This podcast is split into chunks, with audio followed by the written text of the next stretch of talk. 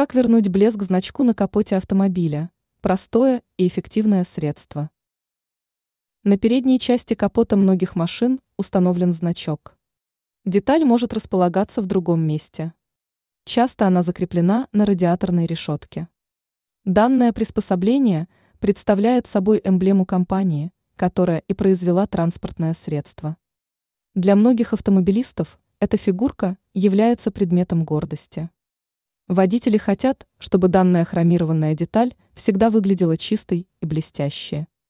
Но на деле значок быстро загрязняется и мутнеет. К счастью, существует простое и относительно дешевое средство, с помощью которого эмблему можно очистить и вновь сделать сияющей. О каком средстве идет речь? Не нужно специально покупать какое-то средство. Масса, которая справится с загрязнениями на значке, наверняка есть в ванной комнате. Речь идет об обычной зубной пасте. Кроме того, захватить с собой стоит и старую зубную щетку, которую уже не планируется применять в гигиенических целях. Выдавите пасту на ворсинке и легонько пройдитесь приспособлением по значку.